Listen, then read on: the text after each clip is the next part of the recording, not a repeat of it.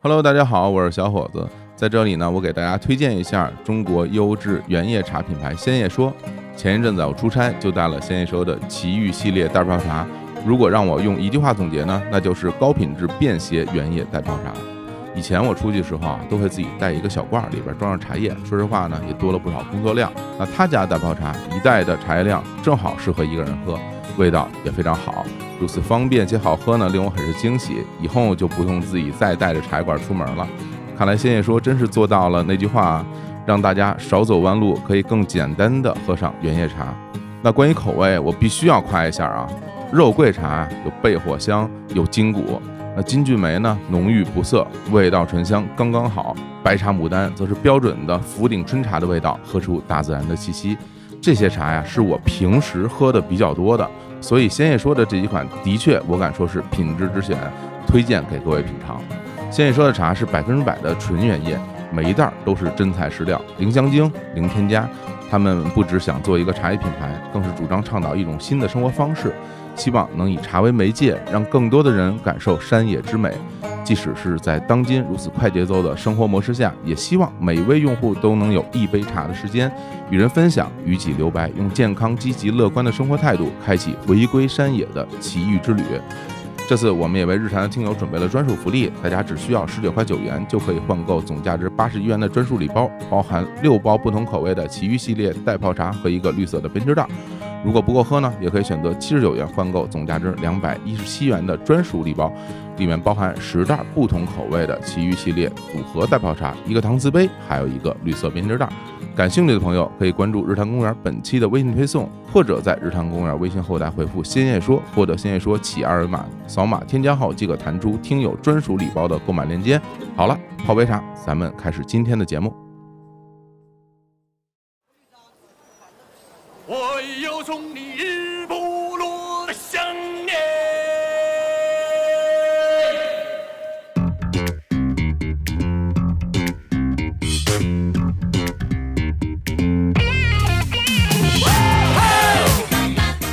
Hello，大家好，这里是日坛公园，我是哥。 现在我们说话越来越不正经了，欢迎今天我们的嘉宾啊，我的好朋友、好哥们儿导演冯一平大家好，我是冯一平，啊，怎么羞涩呀？ 故作深沉。 故作深沉，一会儿就不深沉了啊。先介绍一下啊，冯一平老师啊，中国著名别别别别别别别！ 你这是在羞辱我！我对，就开始捧杀了。本来就抱着这个挨骂心态来的，你这挨骂肯定是会挨的， 是这顿骂肯定躲不了，但是呢，捧杀你也躲不了行行行 啊。就是冯文明冯导啊，著作呢没有等身，目前只拍摄过一部电影作品，对，叫做《日不落酒店哦，给他一大轰哦！》。 哦哦，给大家起鼓掌哦。对，不知道我们有没有听众朋友啊，有幸看过这部作品。有没有听众朋友不幸看过这部作品？ 啊，是不是听到这里啊？节目才开始了一分钟，大家就已经开已经开始骂已经开始发评论，开始骂了。对，然后这个作品呢，我们是去年还是前年，当时就说要录个节目。对，当时这个作品在豆瓣的评分呢是两点几分儿，最低的时候是两点六分，两点六分儿。对啊现在已经暴涨，暴暴涨涨到三点一分了。对。然后当时一平还开玩笑说啊，今年没准能有机会冲个奖，我说什么奖？金扫帚奖。结果涨了。啊、但是后来我今天哥们儿上微博搜了一下，其实你评上了是入围了吧？啊，不是，首先是入围了，然后最后好像是发了一个最终的一个名单儿，那叫什么最令人失望的影片，嗯，然后呢是个三环内，我就说现在连金扫帚奖啊这种奖项竞争都这么激烈了啊，都有暗箱操作了。最令人失望，居然有三部最令人失望，然后分别是《图兰朵》《魔咒缘起》《礼貌半太子》和《日不落酒店》呃，最终应该是没有夺魁。啊，是吗？对，所以这三个 那是那是谁夺魁了呢？呃，我忘了是图兰朵还是狸猫换太子了，但反正没有人通知我们 那这个啊就没有通知你去领奖，啊。对，颁奖办了吗？后来呃，那也有可能是因为那个那时候是不是疫情疫啊？情没没怎么么颁奖，对，因为之前我就我就印象最深就是那个唯一一个被评为最令人失望作品，导演，然后现场去领奖了，就是王宝强。王宝强那个对，啊，王宝强就是现场领奖，然后跟大家道歉，说我这片儿没拍好，对不住大家。确实挺真诚的，确实对，挺特别真诚啊。这样我肯定是不去的。啊，为什么呀？我觉着我跟这个奖项还有一定距 离。好吧，好吧，好吧，好吧。行，通过这个热场呢，把大家对于这期节目的心理预期先 拉到降到最低。最低最低，这个作品啊，非常厉害啊。刚才介绍了一下他的获奖信息啊，现在再介绍一下他的 演员情况哇。当时看的时候其实不觉得，然后今天再回头看，我觉得哇厉害啊！什么男主角儿这是黄才伦，对啊，喜剧明星，才然后能女主呢是张慧雯，之前演过《归来对演过张艺谋的电》，影，对，也被称为是新一代的谋女郎是啊。然后呢，还有一位在电影里边演一个配角啊，戏份不算特别多，但是非常出彩。当时看的时候也不知道是谁，然后今天一看说，哎呦，高叶， 是因为。月下不是公布了那个大乐迷的名单嘛？对对，大大乐迷，我一看什么那英啊，什么彭磊啊，这谁不认识？一看高叶，我说高叶谁呀、因为我被大家更多了解是因为《狂飙》嘛，嗯但是因为我没看过《狂飙》，大嫂，对，所以我嗯我就上百度搜了一下高叶，一看啊，演过《狂飙》，我说哦，怪不得。一看《日不落酒店》，我说这个我看过，特别开心。反正就是这么一个黄金的阵容，拍了一部非常牛逼的电影啊 非常牛逼的电 影，这又在给我挖坑。啊！不犯挖坑不犯坑，对，因为是这样的，就今天请一平过来呢聊天，其实不是真要聊这部电影啊，当然我们也会聊啊，但是其实最主要原因因为是跟一平认识了有好几年了，我应该是二零年，我觉得啊，应该是疫情第一年，咱俩记性都不太好，啊，对，差不多那个时候，那么一个有很多朋友的局，对，然后认识了，认识了之后，反正因为一平之前一直听日谈嘛，嗯，而且是真的听，真的然后挺对，因为好多人都是客气说，哎，什么听日谈长大的，然后一聊就好像也也没听过几期， 对对对对，我是真的，因为那时候得焦虑症嘛，啊，然后因为那个吃错药了，真的是吃错药了。吃错什么药了？那个药其实，在七十年代的时候，全球就停产了。哦，但是咱们这儿因为没有相关的规定，然后那个很多老的医生还在开。哦，然后当时我就吃了，吃完之后是一个已经退休又返聘到社区医院的一个老大夫，嗯，然后他当然也是好心啊，然后就嗯吃了，吃了之后，结果我觉得哎很嗨呀、很亢奋，很高兴。啊，啊然后工作了差不多半个月之后，我觉得不太对，嗯，我怎么坐着这个心率就一百一二的，哇，然后也睡不着觉，然后莫名的就特别兴奋。结果我上网一查，那个药是这么一个情况，嗯。它的作用原理跟某一类禁用的东西，它是啊，就是兴奋剂什么的，呃跟可卡因的原理其实是类似的。哦后来我说啊，怎么能这样？啊，这社区开的这玩意儿，对，我天哪！那是丹麦产的一种药。哦后来我就去北京那个六院了，它是哦专门那个精神科的医院嘛。啊，对啊结果大夫一看说啊，你怎么能吃这个药？说快停了。，哦但是他当时也没说太清楚，按理说应该是逐步停的，结果我瞬间就停了。停完之后，那个戒断反应巨强烈，就是生不如哦死。后来那就没辙了，躺床上动不了了，嗯就去六院住院了。嗯，在那期间太痛苦了，每天就是生不如死，然后就是听日坛，嗯每天就是听日坛，因为你也看不了什么东西，你也动不了，然后你甚至听人说话都烦。嗯但是就是听日坛能让我特别平静。哎，为什么呀？我就比如说啊，嗯咱们先不讨论为什么是播客，不是评书，不是嗯相声，不是有声书，嗯，就算播客的话，有那么多播客呢，为什么是日坛呢？碰巧儿，可能当时的那个心情，嗯医院里那个气氛，医院里那个气氛，嗯，跟当时我听的那个，因为是很早的日坛的节目，啊，就是一一六比一较七契的合，嗯，啊可能你的声音还有火总的声音，啊包括时不时出现的秒叔的声音 啊！交织在一起，那个频率可能让我比较 受用吧。这小跟我， 人家说听节目都是听你内容真好啊，主持真棒，你跟我说我就听个频率，频率好呃，我说那个频率是一个综合的概念， 啊，对对对，呃，它不光是声音，它还有内容啊、气氛啊、它其实是个外部。节奏啊，对，嗯，嗯就那个东西可能是跟你那个时候的状态是舒服的，对就跟我们现在，比如有时候出去玩儿，比如说你在一辆疾驶的火车上或者是汽车上，然后旁边都是公路，然后那些风景疾驶而过，这个对时候你就打开自己的那个红心歌单儿，然后嗯，找一首歌来，就 MV 嘛，说白了就是是搭这个景儿，然后也这首不对，哎，这首也不对，这首也不对，哎，这首哎这首对了，对了实际上是在找那个东西。那是的，是的，嗯，嗯，挑歌的感觉啊，对，所以当时第一次跟依萍吃饭，因为那局比较多嘛，十来个人，大家就来回串桌来来聊对，只要咱们俩不吃羊肉，啊，对对对，主要我们俩不吃羊肉，后来我们俩就坐一块儿开始交流不吃羊肉的话题，后来发现呢，就特别聊得来，嗯，特别聊得来，就特别聊得来。他他可能还不是那种，就是说，就是你爱看《狂飙》嘛，说哎呀我也爱看，你看那个什么《漫长的季节》，哎我也看了。这个东西，因为它是一个显学对啊，，就是大家都喜欢。我跟依萍呢，我们俩的那种特别投机呢，其实某种意义上我觉得是臭味相投。是臭味相投的意思就是说呢，我们都有一些可以被称之为 duty pleasure，对，就是喜欢一些一般人不会喜欢的东西，对啊恶趣味嘛，恶趣味的东西。还有一些呢东西呢，它没有那么 duty，但是它呢就是比较小众，就喜欢的人特别少。咱们就随便举例，比如说你说聊聊村上春树嗯是，吧？你谁没看过村上春树啊？是对吧？你说《挪威森林屋》，我《驯养历险记》，哎，但是我们俩说说说村上春树，你最喜欢哪个作品？说。我最喜欢《太阳以南，国境以西》 两个人说：“我操，我也是。太硌了”。这感觉就有点有点好。可能就是我跟十个人见面的时候聊村上春树，都嗯碰不上有一个人喜欢这一本的。对，而且一般人所谓说喜欢，意思就是说，其实我我看过，嗯，啊，但是呢，我们俩就开始聊这个作品，，聊作品细 节对，开始聊细节。然后还有就是，我们都特别喜欢那个《四叠半神话大戏》《对，汤浅证明》，以及跟《四叠半神话大戏》整个那系列的那个东西，包括《春香苦短》《少女前进》吧，《分界能美艳》嘛，嗯，感觉怎么聊怎么踩点儿，然后对，而且不是刻意的，互相要找共同话题的那种。对，然后就成了可能聊两句儿的新朋友，后来就变成老对朋友嘛。确实已经是当时已经是好几年没找着，就是能这么投机的一个新朋友。对，再加上那时候我们住的还特近，对，都住那个东五环嘛，是对，就是大家聚起来也比较方便。然后那个时候我们就商量说，等到你荣获金扫帚奖的时 候，我们接这事儿。对，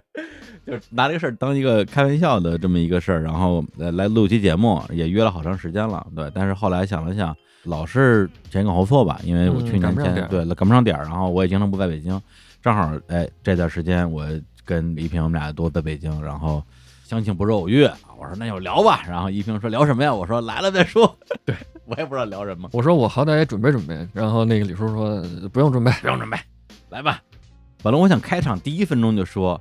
做预警来着，结果忘了。现在预警还来得及吗？就这期节目啊，它是一期所谓的漫谈节目啊。漫谈节目的意思就是说我们想到哪儿说到哪儿。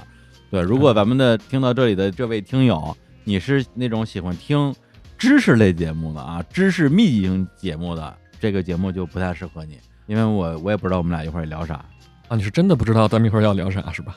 其实我怎么可能不知道呢？我当然知道了。 对啊，我这不是装的吗？啊，啊，你是这个狱警，我还以为呢。狱警说就是这位小导演长得非常帅，呃确实有点帅。对，真真的吗？我是这样，就是所谓漫谈，我觉得第一个想跟那个一平聊聊，就是是怎么成为一个电影导演的。对这个事儿，是我一直真心好奇的，因为身边这两年可能认识的导演，或者是请到节目里的导演，也陆陆续续有一些，但真正。关系处得特别近的、特别好的，也也就一平这一位，其实 对其他人录完节目之后也没啥联系。对，就这个是我挺好奇的一个事儿。然后另外一个，我觉得可以聊聊对于你来讲影响过你的一些作品， 嗯，以及就是被这么多伟大的作品然后熏陶之后，为什么拍出日日不落这样的嘖神作？ 对对，我觉得这这两个话题是非常值得一聊的。然后咱们节目最后的时候，哎嗯，为什么为什么我也把我的大纲说出来？ 节目最后的时候，我们可以来点评一下《日不落》这个作品啊。我先表态，这个作品我非常喜欢，哎呦，谢谢谢谢谢谢我谢是谢，真的喜欢啊，非常对感谢对，骂我啊，大家骂我 啊，别别别别，还是骂我吧， 跟李叔没有关系，向我开炮。我天，感觉特别像那什么，我上初中的时候看那个王朔的《浮出海面》。嗯，然后里边就是他的那个女朋友，实际上就是王朔真实的那个媳妇儿的妻子原型嘛，嗯沈雪佳的原型嘛，就是他们一帮舞蹈演员演那个生产社里的猪， 对，然后过年了之前，猪们吃的很好，心情也很好，然后争先恐后的说杀我杀我 我，呃，哎那一幕印象太深刻了。哎，来来来来来， 哎，你是科班学电影的吗？呃，算是半科班吧，本身的那个专业是汉语言文学，哦，中文系，呃，也不算中文系，没那么高大汉上。不是汉语文学就是中文系啊，还是有一些区别的啊？是吗？对，然后中间的时候，因为我自己喜欢写东西，啊，然后就写了一个短篇的小说吧。嗯，然后正好赶上同届的电影学院的朋友，他们要拍学生作业，哦然后他们就竞相传阅，说：“哎，这东西不错。”然后就联系到我哦，说：“哎这东西能不能给我们拍成作业？”我说：“那当然可以了。”我说：“这个还跨界了，那比我想的还更好呢。你是哪学校的”我最早是城市学院的啊？北四环那个海跑， 对呀，对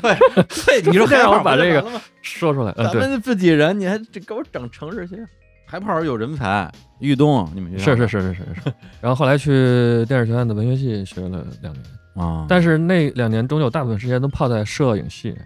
因为我觉得摄影系能摸机器。摄影实际上就是不不是拍照，是拍视频。呃，对对对对对对，然后能摸机器，能摸胶片，然后能学一些比较实用的东西。嗯，就那时候感觉从摄影系喷客厅啊出来之后，你就可以动手拍片子了。哦，那当时你们电影学院上那个东西，它是一个什么呀？它是一个你可以把它算成进修，进修啊，嗯嗯进修班儿。哦哦哦，我做一下笔记，我 天，通向导演之路啊，挺好。这个你就说实话吧，其实是你自己想知道，因为我对记对着 你是哎去年还鼓捣这个事儿来着，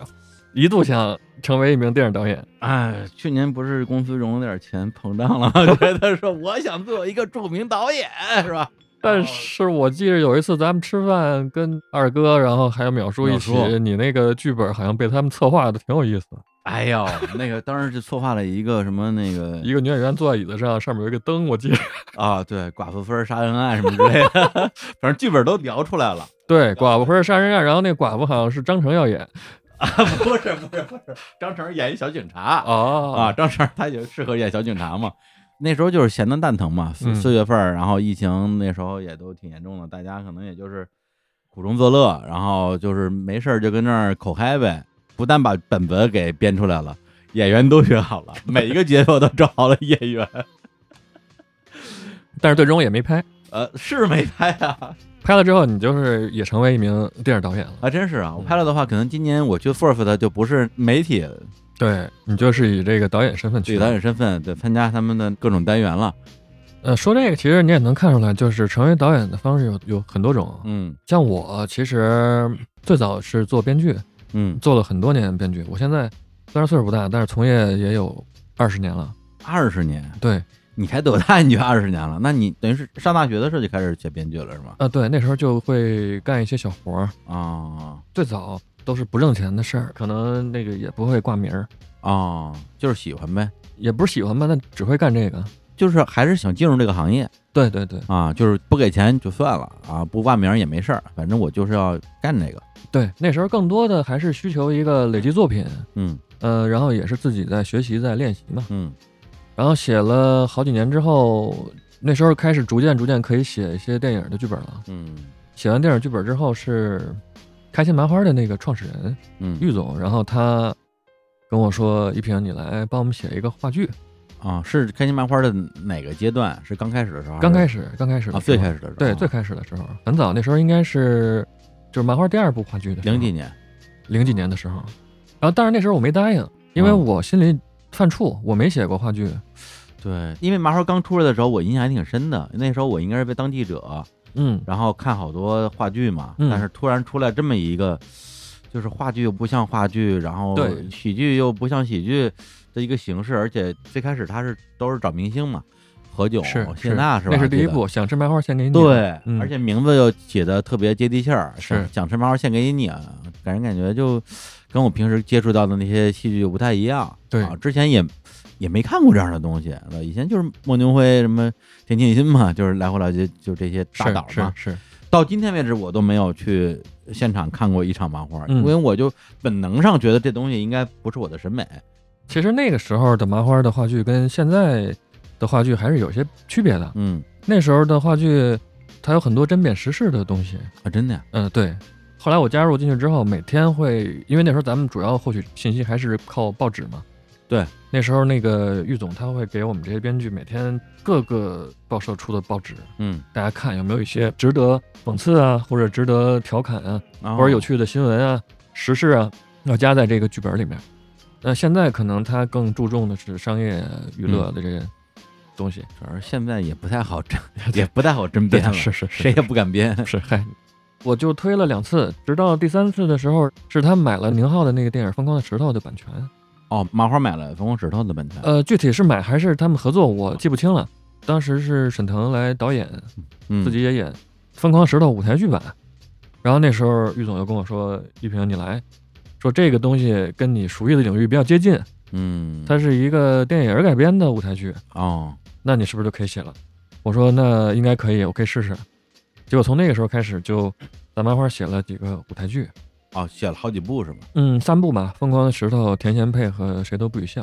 哦，嗯，现在叫《天使爱美丽》了，后来那个第三嗯部。嗯嗯后来写完之后，我自己就做自己的话剧了。嗯其实咱们今天 要说的这个《日不落酒店》，嗯，最早是我做的一个话剧，哦，嗯，叫《开胃电视它确实挺适合做舞台剧的。》。对因为它是一个在一个很小的空间的场景里边的对，一些人嘛。 然后做了几部舞台剧。其实那时候我就是一个舞台剧导演了，嗯嗯直到这一年拍了《日不落酒店》， 成为一个电影导演。啊，那从舞台剧导演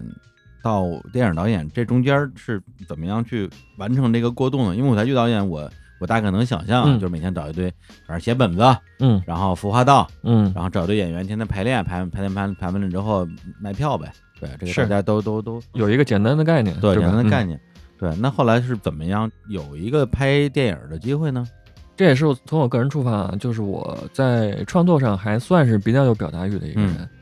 所以我舞台剧做了几部之后，我发现舞台它有它的的局限性，嗯有些东西可能我想表达的东西，它靠舞台是展现不出来的，嗯所以我说那是不是应该拍一部电影了？嗯，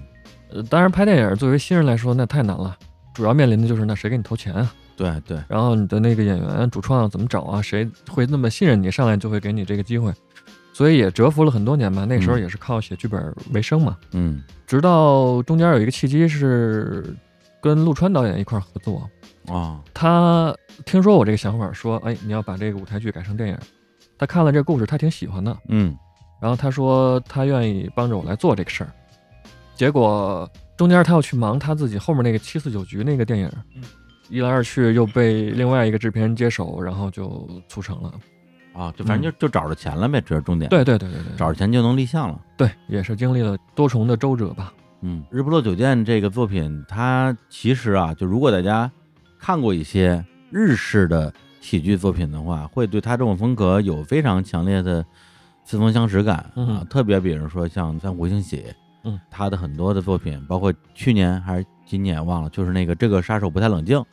也是三浦幸喜的作品改编的，改编的是那个《魔幻时刻》嘛。对对，就是那个腔调是一个。就像我们这种喜欢看这一类作品啊，他那种幽默其实有的时候有点冷，嗯，非常冷。就不是所有人都能 get 到那个点。有对的人可能看完之后觉得说这什么玩意儿啊？那当时你弄那个作品，特别是作为一个导演的第一个作品，你为什么选择了日式喜剧这样一个？说实话，我觉得有点儿容易不讨好的这么一个风格呀。对这个事儿，我确实也反思了 两 三年。其实也没那么复杂啊，嗯因为我们这次是三个导演嘛，有我，然后那个嗯俊萌还有新月，我们三个人当时是一个工作室，嗯之前一直在一起写剧本啊，然后也是一起来做这个项目。就是我们都比较喜欢日式的那种冷幽默，包括英国的一些冷幽默。嗯后来我们还分析呢，还开玩笑说这两个岛国怎么都是这么偏冷的 这个这种幽默。其实这个片子里面也有一些埃德加·赖特的那个电影的影子，哦，就是僵尸肖恩，然后那个这个热血挺警探，这个听说过，但是都没看过。对他的我最喜欢他这个三部嘛，叫《雪与冰激凌》三部曲，都是西蒙佩吉演的。当时其实也不光是说我们奔着这个冷去的，啊，嗯，就是只是奔 冷去可还行。奔着给大家消暑，其实就是它源自于我二十多岁的时 候，嗯刚刚接触电影，然后就看了大量的国内国外的片子。嗯我到现在还是觉着啊，九零年到二零一零年这二十年是电影最黄金的二十年，嗯，就是有很多很多片子都是现在你再也看不到了。嗯，就不光是这个片子看不到了，这个风格的片子你都看不到了。嗯比如说比如说那个《罗拉快跑》，哦，这种，嗯，比如说《工科机动队》，嗯就是每一部都是长得不一样的。全球还没有被好莱坞的那个类型片那么啊，确实垄断。，确实，然后当时我看了一部电影叫《黑店狂想曲》，是法国的一部小成本的片子。嗯就挺荒诞的，然后也挺飞的。当时我觉得，哦，原来电影可以这么拍，你可以拍的这么有意思，可以这么跟别人不一样。嗯，我觉得这可能跟你学这个专业，包括编剧出身嗯这个有关系，就是你其实挺看重作品的文学性的东西，我挺看重作品的原创性的，文创性。嗯就是我觉着有朝一日我拍电影了，我就要拍一个跟其他电影长得不一样的片子，嗯很有趣的一个片子。正好那个舞台剧，我觉着是这么一个盒儿，嗯然后我们把它拿过来之后，就改编成了这么一个电影。当时真的没想太多，当时一想哦就是成本比较低的一个片子，然后拍出来很有趣，大家觉得哎这个片子没看过这样的，嗯挺有意思。然后但凡里面再能给大家一点点鼓励啊，一点点美好，嗯觉得挺好。对，这东西其实它有点像什么呀？像是一个音乐人的第一张专辑，对对对对啊，太准确了。是吧？因为一个音乐人他可能喜欢的音乐风格可能就特别多，嗯，我什么风格都听，啊，电子我也听，摇滚我什么金属啊是后摇后朋我都听。那我第一张专辑我能有什么风格呢？嗯但你说作为一个就算是爱好还比较广泛，然后会有一些冷门的爱好的这样的一个创作者，第一张专辑我写上大流行，可能心里会觉得有点儿不来 劲。其实当时有很多对我们特别好的人、朋友、长辈啊，然后行业里的同事也劝过，说你们第一部机会挺难得的，啊，你们拍一个简单易懂，然后更普世的，是不是好一点儿？比如嗯拍一个传统一点儿的喜剧啊，啊啊，然后拍一点儿情情爱爱的，或者合家欢的，或者嗯是哪怕是一个悲剧故事，然后让大家能够赚眼泪的，那对，可能你票房成绩会好一些，评分也过得去。就是有一个前辈大哥哥也是非常著名的编剧啊，啊他就说：“一平，你们写一个那样的故事太简单了，啊，说你们就写一个那样的拍行不行？”其实直到开机前，他还在这么劝我 们。啊还有请，对他，说挺对的，真的其实很对，真的很对，真的是为我们好。说这样起码你们第二部、第三部可以走得就更顺利一些。对对对嗯，先打个底，我当时其实也纠结过，嗯，但是后来压倒的这最后一根稻草是什么？是有一天晚上我躺床上想，我说我到底要不要拍这个？这个很有可能会出问 题。但是我没想到出这么严重的问题啊！我当时想是很有可能会出一些成绩不太理想啊，的对对 对，问题。最后我还是想说，这种片子可能我再往后不会再拍了。啊，就像你说的是，那第一张专辑可能我到三十岁心境，到四十岁心境，我嗯就不会再做了。对对对，因为大哥说的对啊，就是取钱救国啊，咱们先弄点赚钱的东西，当然先把你心里的那些很私人的话的表达先藏一藏。是，但是咱就说啊，如果在一九九六年的时候，有人跟许巍这样说，嗯让许巍先写一张《时光漫步嗯，》，先赚着钱，过两年你再出，在别 处，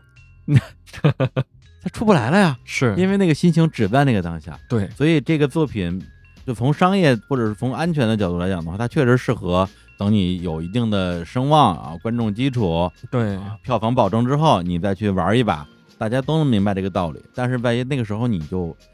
有可能不想玩了，是，有可能玩不出来了，或者这个东西它就算拿出来跟你作为处女作就做这么一个东西，它最后不是一码事儿，它不是同一个东西了。对对。其实我们在拍这一部的时候，那个心境已经是处于那个尾巴阶段了。对就是我想，如果再过两年，我肯定不会再拍这个东西了。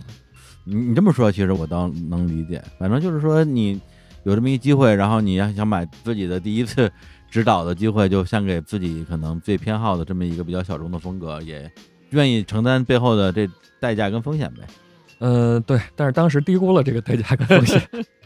刚刚你是说到立项了， 嗯，拿到钱了，嗯，然后本子也都有了嘛。对，那演员当时你是怎么选的呀？就是搁到今天，嗯像那个高叶什么的，已经是著名女演员了。嗯，对。那那个时候找这些演员是因因为什么原因？是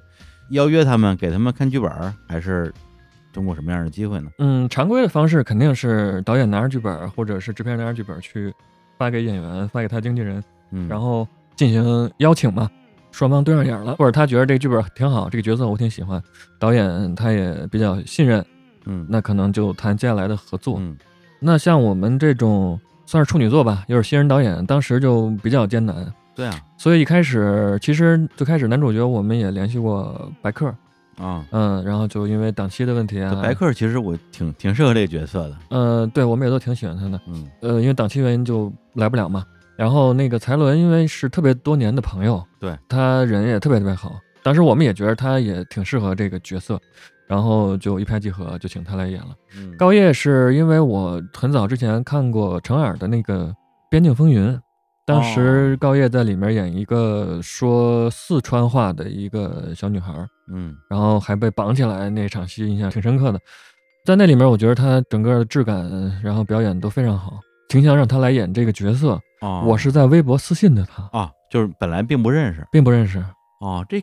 这感觉我觉得挺好，就是作为一个导演。我只在某一个作品里见到过一个演员，对然后我就想有没有机会跟他合作一下，然后就基于合作去 认识一下。对对对对。啊然后当时也是没办法，然后也不知道怎么能够找到她。嗯，因为也没有钱请专业的 casting 公司。其实这些事儿 casting 公司是可以做的，可以帮导演办的。哦，对，就是所谓的选角导演啊、嗯，对对对对对对对。那当时一方面资金有限，一方面也确实没这个人脉，就真的是去微博私信他，把剧本发给他。当时觉着就是可能就石沉大海了吧，啊人家知道我是谁啊。啊结果没想到他看完之后还挺喜欢的，然后很快就跟他经纪人一块儿来就见面了。嗯然后当时还特别仗义，因嗯为那个我们给他的片酬非 常低， 然后他还毅然决然的就嗯答应了。当然也后来成为了特别好的朋友。啊嗯，女主角是当时的执行制片人，她给我们引荐的，他那时候已经演过《归来》了，已经是演完了，对吧嗯，那他是为什么会愿意来演这个戏啊？她也是觉着这个角色挺有意思的，然后她没演过喜剧，当时嗯，那、呃当然可能后来她也没演过其他的喜剧了， 就是她觉得这个角 色。伤着了，对对对。其实我们当时跟他说说，这个可能不算一个传统意义上的喜剧，嗯哦甚至都不能算是一个喜剧，只是有一些幽默喜感的，像你说的那比较冷的那种。嗯，但是他觉得这东西挺新鲜的，挺有意思的。他对对慧文也是愿意尝试新的这个角色的一个演员。对，我非常喜欢他在这边的表演，整个人很生动。呃，是是是是，对，然是后他穿那橘子那衣服，我天，我一看这不是汤浅证明吗？ 这个完全是把这个导演的恶趣味给带出来了。本人真的非常可爱。嗯，然后你的戏里边还有一个，我到现在我看他好像也没有特别多的新的作品啊，但是我特别喜欢他的表演，就是演那个编剧刘贝石，啊，嗯对我天，他演那编剧简直演的，我觉得就出神入化呀那是他的第一部电影作品，啊，然后他之前也没演过这么重要的一个角色吧。嗯其实他刚来的时候是特别紧张的，嗯，他就一直跟我们说说导演，这是我我能行 吗？然后我们都说我们都能行，我们第一次做这个导演都觉得你怕什么？因为我们对他非常信任，就知道他肯定能演好。对他是不是演的就是自己啊？呃，也不完全是不完全，他其自实己是不那样是吧呃对对对，他自己能演角色其实非常宽广。啊嗯啊，啊对，反正我是第一遍看完之后啊，第一遍看完之后，印象最深的就是这个角色，就觉得说我天，我就就特别惊艳，嗯， 这个风头压过了其他演员，而且他演这角色，他有一点压力是什么呢？因为之前舞台剧版这个角色，乔老师是乔杉演的，啊，叫乔杉啊，所以叫乔老师是吗？对，哦，这么来的，是。然后他，因为他跟乔杉的表演风格是不一样的嘛，对，然后他就说：“那我这种方式行吗嗯，？”然后我们就说：“说你不用管其他的，咱们这个电影跟舞台剧是没有关系的。”对，就果然演的还是挺出乎我们意料的，就是很多地方，其实我们就想要的是那种特别局促的知识分子的那种嗯特衰的那个状态，对对对对，就是这种 就演的很准确。嗯。对，然后还有就不得不提啊，这个作品里边的最大的腕儿啊，是，也是后来让这个片子的评分这么低的很重要一个原因，就是里边的一个外星人啊，嗯这个角色是一个外星人，然后他的饰演者呢是著名喜剧演员沈腾老师，是，但是呢，他是以纸片人的方式出演的， 就是人形立牌儿，所以后来有观众就感觉是被骗了嘛，说对对那对个海报上写的有沈腾，去了之后发现是张纸， 对对，这这事儿这来龙去脉是怎么回事儿啊？首先我确实也代表导演跟觉得是被骗了的观众道个嗯歉。这个事儿从客观上来说，那确实是被骗了。嗯不管怎么说，海报上也好啊，宣发上的这个物料上写着有这个沈腾，可能大家觉得他是一个主要角色，嗯然后最后看来不是那么回事儿。包括从我们这个电影开始，什么欺诈式的营销、含腾量这些词儿，都是从我们这个电影诞生的词儿。啊，真的呀， 对，然后真的我们也挺内疚的。虽然我这脸皮已经很厚了啊，这两年被磨的，嗯但是也得为我们自己辩驳一下，确实后来宣发我们是完全参与不了了，我们也极力的想要争取别这么干，但是嗯那时候已经联系不上任何人了。嗯，就甚至连那个上映的时间档期，我们都是通过朋友圈才知道的。就是当时你决定请沈腾来的时候，并不是为了后边这那完全不是后边的拿他当噱头这一手，对，首先那个咱从这个纸片星人来说吧，啊，就是当时我们想设置一个外星人的这么一个角色。咱们也看过很多科幻电影或者是伪科幻电影里面有出现过外星人嘛。嗯，一般惯性思维乍一想他们是高维生物，对，我们就想那能不能是个低维生物呢？它是不是一个二维的外星人？凭什么它一定就得是四维空间里的、五维空间里的？它就是一个二维空间里的，它就是一个纸片儿。人形立牌，对，他们的星球可能全是纸，他的飞船也是纸做的，嗯就是一个纸星球。嗯然后当时团队里人就说，导演这块是不是需要做一定的特效啊？嗯，我们说不要，就有点像那个 E.G. Pop 有一个时期他做的那个 low-fi 的那个音乐风格，嗯我们就是要特 low-fi 的那种，甚至我们觉得这个东西还不够满意，嗯，应该那个纸板后面还有一些毛茬儿啊，然后 就是就是最普通的那种嗯人形嗯嗯嗯立牌儿。它其实有点像五条人的那个 logo 是个破塑料袋儿啊，的对对对嗯那对，种感觉，其实跟那个的用意是一样的。对，就是想让它是那种特别塑料质感、嗯 low-fi 那种感觉。然后当时第一目标墙请的是那个剑雅人雅人叔来演，太适合了，对，因为他的那个演绎非常出色嘛，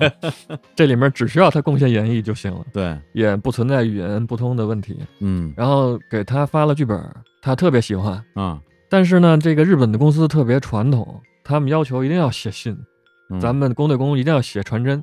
然后那个一来二去，我们一算这个时间得两三个月才能完成这个签约的事儿。嗯就说那赶不及啊，怎么办？然后就愁说那找谁合适？嗯结果恰恰这个时候，腾哥就听说我们要拍这部电影了，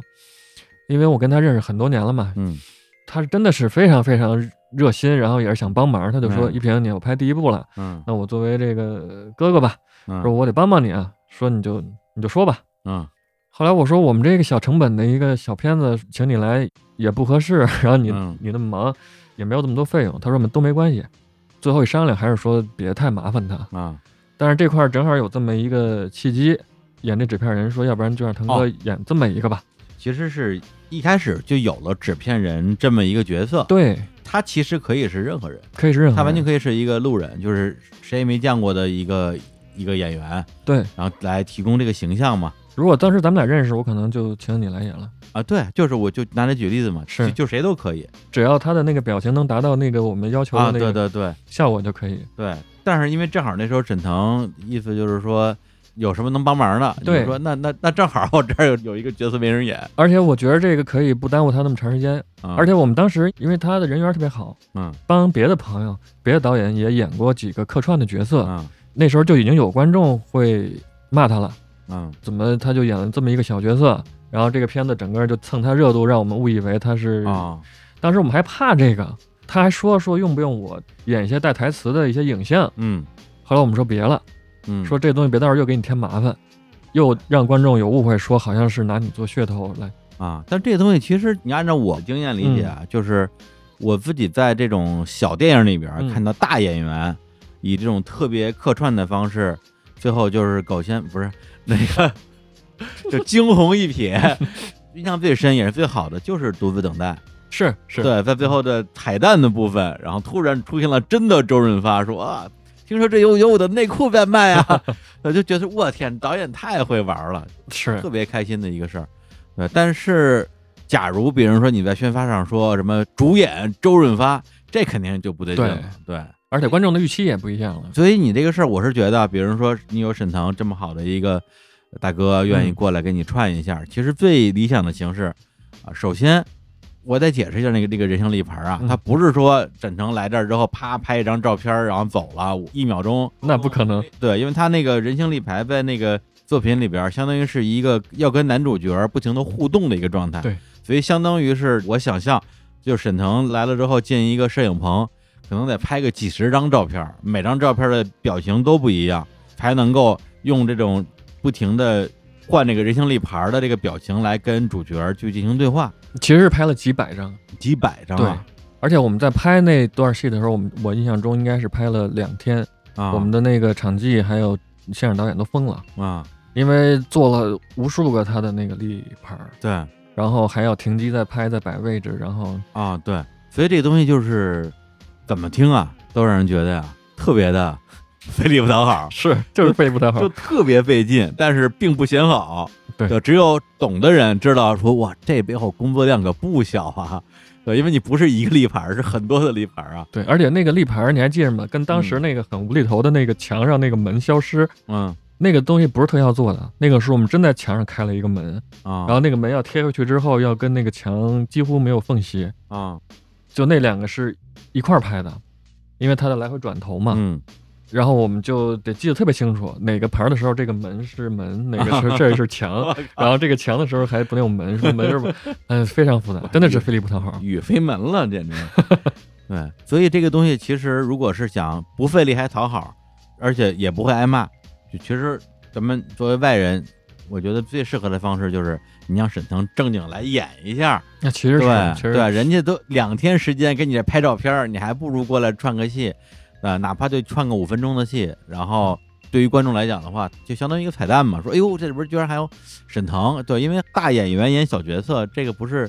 在这种客串里边最常见的一种最常见的方式一种方式嘛，对吧？对。现在想确实是有点麦琪的礼物了，就是我们当时出于好心，嗯不管是对观众还是对沈腾嗯，都是，结果没想到呃好心办坏事儿了吧，算是。对，嗯等于说让演员也确实花了更多的时间，然后最对后呢，呈现的效果会会给人一种好像演员没有在这里边贡献表演的感觉，对，但实际上他表演了， 是只不过他表演最后是以人形立牌的方式来来呈现的。对，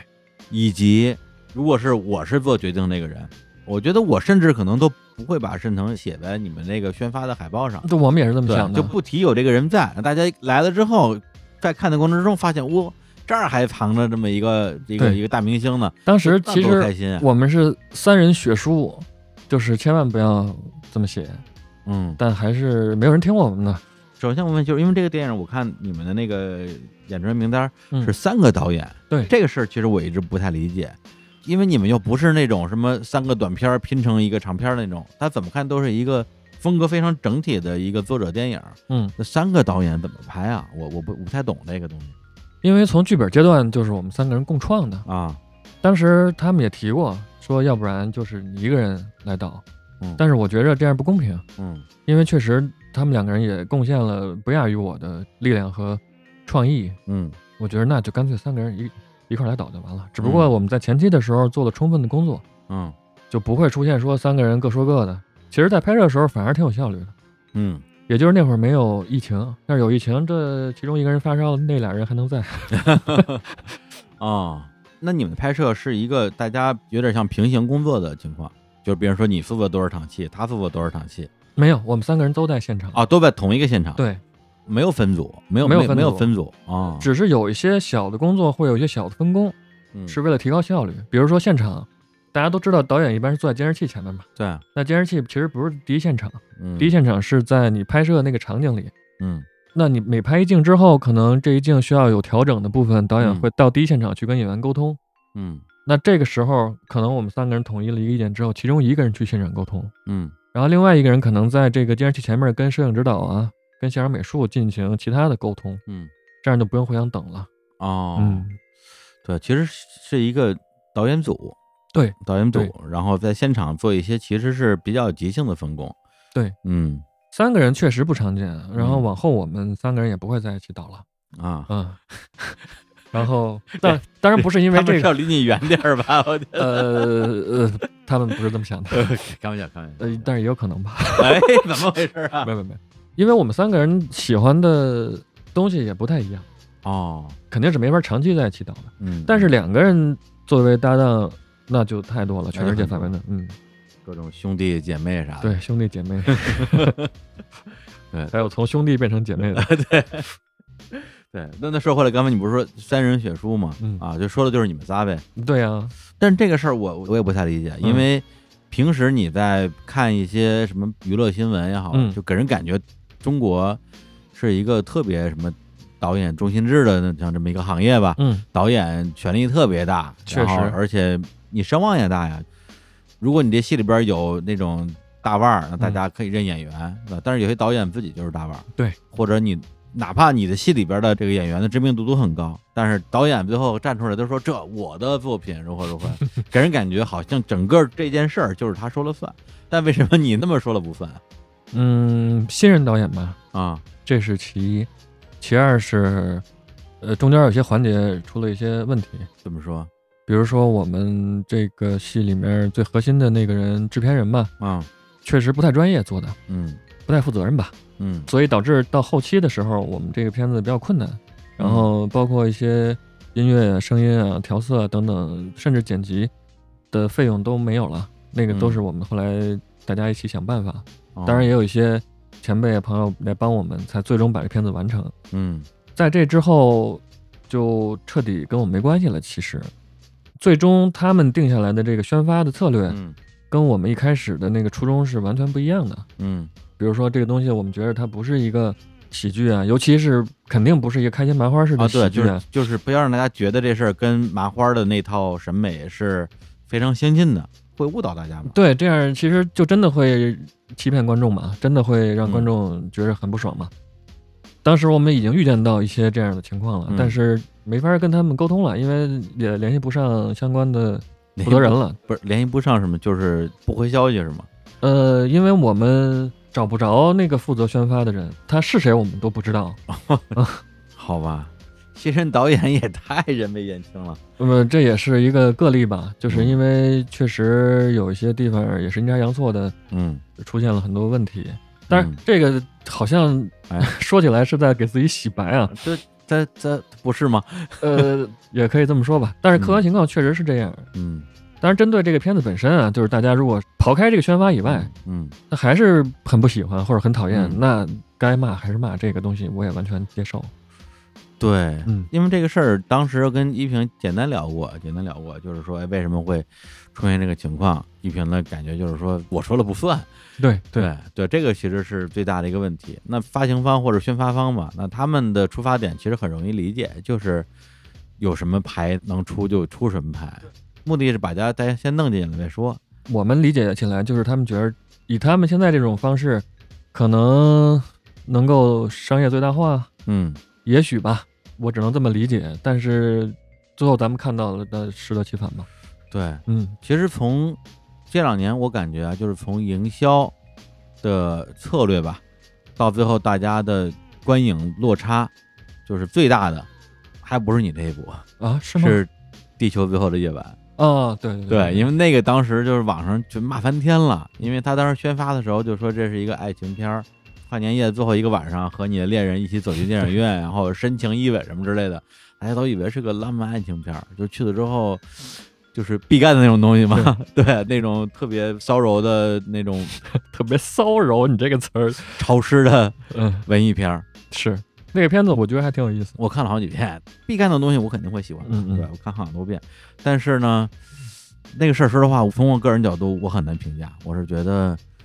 你硬要说是个爱情片儿吧，它确实它也是个爱情片儿，是，但是呢， 你让很多的情侣可能抱有这种不是特别准确的期待，然后进去之后一看，我天，咱不说别的啊，就是看不懂，对，或者看睡着了，确实会在一个这么特殊的时间跨年夜留下一些这种难以言说的回忆。嗯当然当然，这个东西对观众确实是挺不负责任的。嗯包括我们这个片子，那从客观上肯定是对观众很不负责任的。嗯嗯，这种做法呃肯定是伤害了很多原本带着那种期待去的观众。对，所以后来就是当我第一次对，因为当时你首映的时候让我去看，我那时候应该是在在云南吧，嗯我记得就没去成。然后呢，淼叔跟小伙子都去了，去了之后我我我好像问了，简单问了一下嗯他们俩，然后呢，我也我也忘了是谁说说，哎呀，依萍啊。是个好人， 然后然后后边的话就不用说了。对，再加上当时那豆瓣评分二点几分，所以我对对片子期待肯定是特别特别低。嗯，所以我觉得我看完第一遍之后，觉得哎，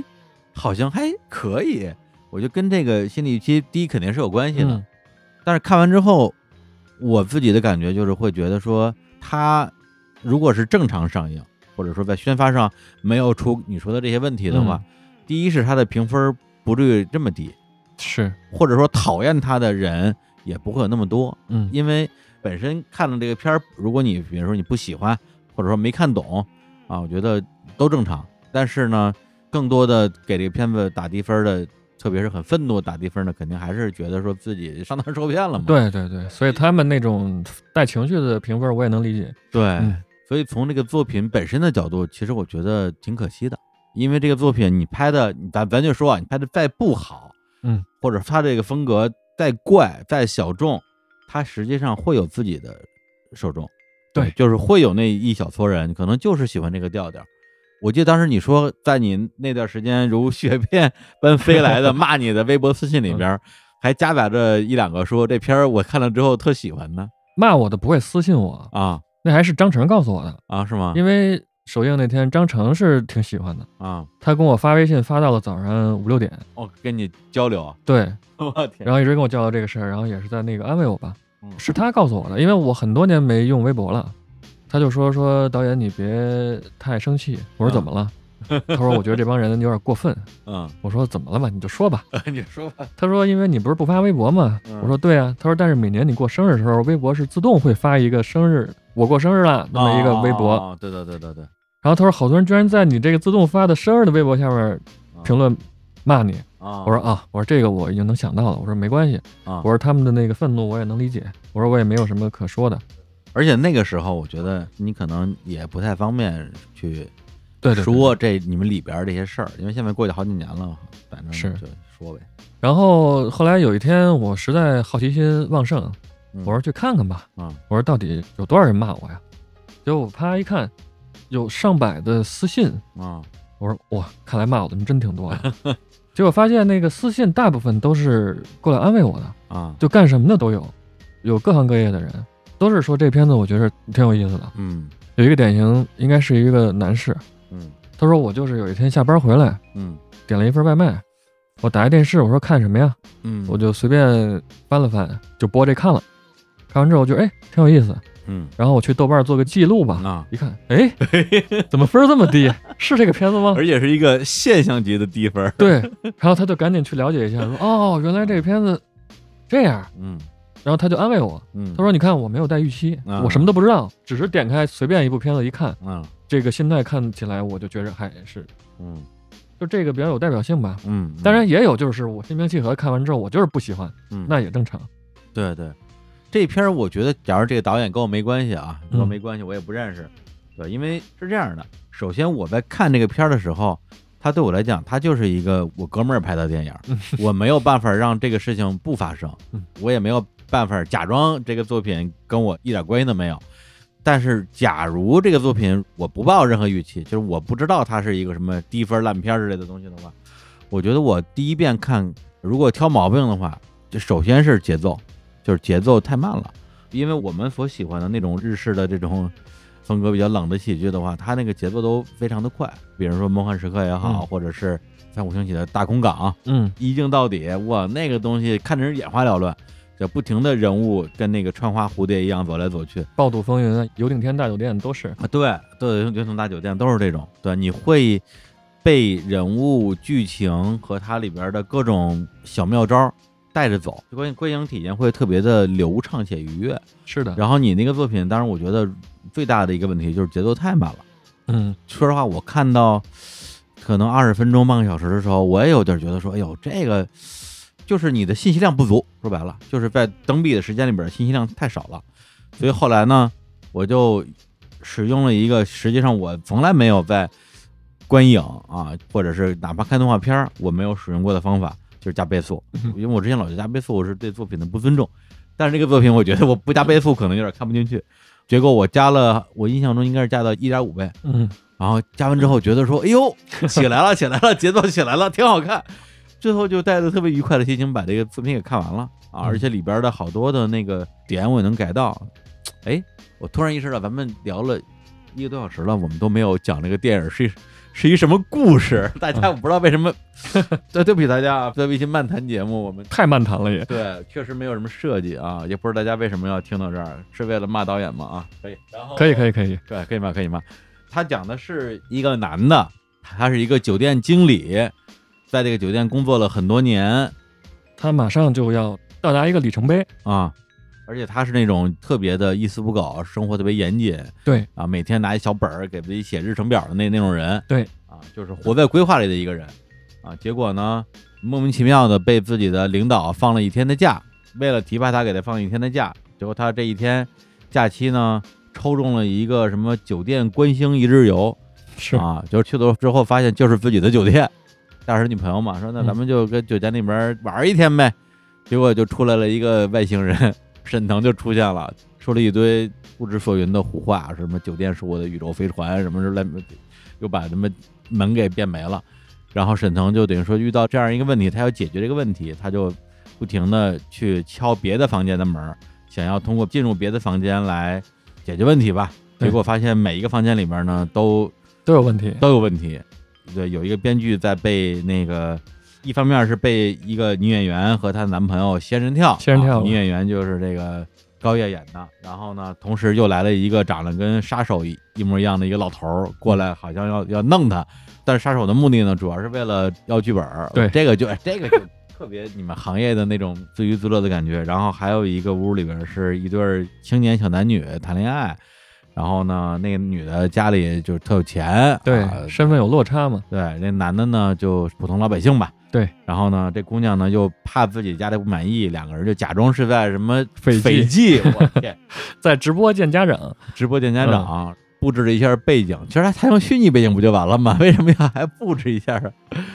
当时我们就是都是想，一切都是实拍，都是比较啊 low 的那种质感。啊，low 翻，嗯，对，就是在酒店房间里布置了一个斐济出来，然后对穿着夏威夷衫 跟人跳舞，然后还有一个屋里边是一个死胖子，对，一个人他想雇一个老外的杀手，把自己杀掉之后，把遗产留给儿子。对对对对结果这里面阴差阳错也出了一些误会，对发现那个儿子不是亲生的，他又不想让那个杀手这么干了。对，但杀手就特别轴，嗯，嗯，对，还是个特别轴的老外，语言还不太通。对，一个外国杀 手。所以就是这个设置，其实对于我们这种比如说看日本的类似作品比较多的人来讲的话，是非常熟悉的。它里边有非常多的细节，表明了这个某种意义上它根本就不是一个中国风格的东西。是他其实是还是我们挺个人的一个风格的，对，但是里边我随便说啊，比如说在酒店的墙上挂着五任店长的照片儿，嗯第一任店长还是什么清朝人呢，然后第二个感觉是像是那个什么民民国啊什是么啊之类的。中国的酒店怎么可能挂这种东西啊？是是是。而且这个我不知道你发现没发嗯现，到最后他那个要把那个墙撬开，里面有一个电闸的时候，对那五人店长的照片的视线变了啊，都对看，突然都看向他了。对对这些都非常细的东西，其实我后来我们觉得很多人根本根本看不对，到这就些是东西，玩了好多这 种这种小没有用的。没用的小东西。但是呢，就像我们这种有这种 duty pleasure 的人，看完之后就会特别爽。嗯还有，比如里边那个小情侣见家长，那女孩她她爸长得跟王健林一模一样，我觉得这个太逗了。他爸其实是那个《情深深雨蒙蒙》的那个那个寇振海老师， 哦啊，我就想啊，就是你想找一个中年男人，然后表现出他很有钱，该如何表现呢？其实就就是就长得像王健林就对了。其实就是刻板印象。对，再比如说，就是你那里边过来催稿的那个老头儿，嗯，其实他一出场的时候戴一个那样的眼镜嘛，感觉就他特像一杀手，电离箱子感觉里边肯定都是各种杀人武器、要一命三千之类的东西，就特狠。结果呢，对，因为这片儿大家我觉得啊聊成这样，基本上大家也不会去看，所以我就剧透了。去，最后等于说就是催那个乔老师啊、嗯交剧本儿，乔老师最后剧本儿没交出来，然后被烧了嘛。嗯他就说我就没剧本，我就我就没写出来，如何如何。让老头儿把箱子打开，说：“我已经帮你写好了剧本了。”我当时我就疯了，我说：“我操，这什么玩意儿啊！ 就是这这这个他妈的也太屌了吧！ 就是因为你完全不往那边想，对，就都是特别欠的那种方对，式。就欠，就特别欠。然后呢，而且关键在于那老头儿吧，哦对，有一点我觉得啊，就是我我开始大放厥词了，有一点我觉得不够对好，因为那老头儿他戴那眼镜儿就特别酷，就是沙尔拉扬戴的那种那种小圆眼镜儿嘛。我觉得如果让我拍的话，他就一直戴那个眼镜儿，这前面就不要摘眼镜儿，因为他摘了眼镜之后就是一特别慈祥的老人，就是在最后，就是他把那个剧本交出来之后，乔老师就问他说啊，那刚才差点搞出人命来，然后如何如何。然后老头儿一摘眼镜儿说：“那我就去自首。刚才我我我怕极了，那个反差感就会特别强。是，然后他那个角色叫解决问题大师，其实是其实是那个地方小说里边就是的说里面 Wolf 对啊那样的角色，对啊，就没有解决不了的问题。那个眼镜儿当然也有其他的原因啊，嗯，一方面是当时拍的时候那个眼镜儿特别反光，会很麻烦，它哦会来回来去反那个光。嗯，然后再一个，那个会挡演员的戏嘛。哦作为演员来说，他还是希望眼睛能跟观众交流啊。嗯嗯，当然，你那个设计我